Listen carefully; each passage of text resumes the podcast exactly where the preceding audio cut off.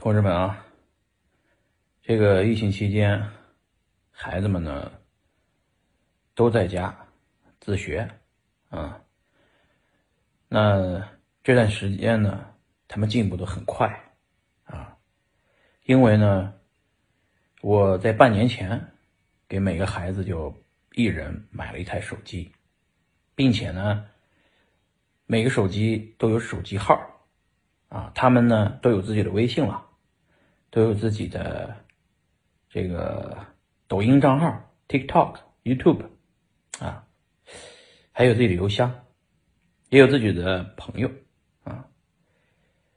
呃，我认为呢，这个手机已经变成人类的外挂器官了。新的时代，没有手机的孩子，或者是不会用手机的孩子，是很难会学习的。